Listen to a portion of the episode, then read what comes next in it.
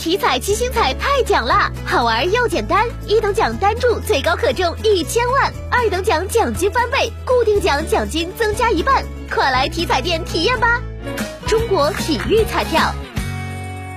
记者从昨天上午召开的郑州市卫生健康工作会议上了解到，二零二二年郑州将围绕加快建设公共卫生应急救治中心等四个中心，推进公立医院薪酬制度改革。探索建立市县乡村四级老年健康服务平台等方面展开。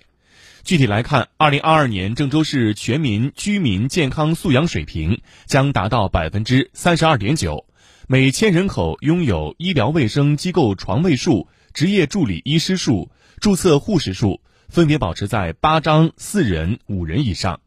每万名城市居民拥有全科医生二点六名。每千人口三岁以下婴幼儿托位数三个及以上。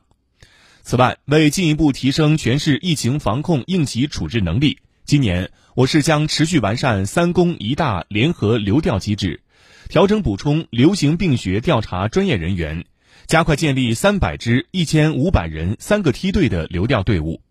同时，我市将提升核酸检测能力。推动市疾控中心公共卫生核酸检测实验室一期十万管建设，推进八个公立医院核酸检测基地和十二个二级以上公立综合医院实验室建设，提升疾控机构核酸检测能力，全市日检测能力将逐步达到一百二十万管。